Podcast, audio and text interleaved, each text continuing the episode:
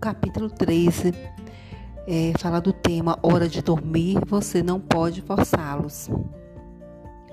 É comum encontrarmos grupos de pais ou em reuniões de pais que têm filhos pequenos, a queixa é sempre a mesma. É, como o filho dorme, a questão do comer, de usar o banheiro. Então, essas conversas, assim, crianças bem pequenas, muitas vezes a questão de dormir é que algumas crianças dormem muito pouco, outras dormem muito, né? E outras estão dormindo na cama com os pais e não sabendo eles que foi é, os pais mesmo que colocou aí, depois tem essa dificuldade de colocar em seu cantinho, no seu quarto, no seu berço. É, o desmame também, né? O momento de, da deixar de amamentar aí para começar a comer outros outros alimentos. E tudo isso é muito difícil realmente para os pais.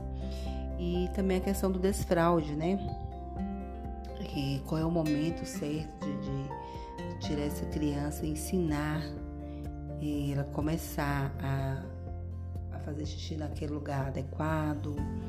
Né? Então, a disciplina positiva ela traz essas informações que é muito importante e ajudará os pais em todas essas questões. Então, isso é, é possível sim amenizar toda essa dor, né? Quem sabe talvez nem tê-las mais, porque a disciplina positiva que diz que é necessário buscar conhecimento, né? Criar habilidades, confiar mais em si, confiar também na criança. É muito importante que o adulto compreenda o desenvolvimento adequado da criança. Isso facilitará a relação entre pais e filhos, uma vez que a criança aprende a dominar seu corpo eh, desde muito cedo, mas com a ajuda é, dos pais, estimulando como agir. É claro que tem que ser através de métodos né, adequados ao desenvolvimento dessa criança. Então, o segredo é que os pais aprendam a desenvolver a cooperação em vez de, de envolver em disputa de poder com a criança, né? Na verdade, a criança ela precisa de ajuda. É claro que ela que tem o poder de, de do sono, da, de fazer o xixi,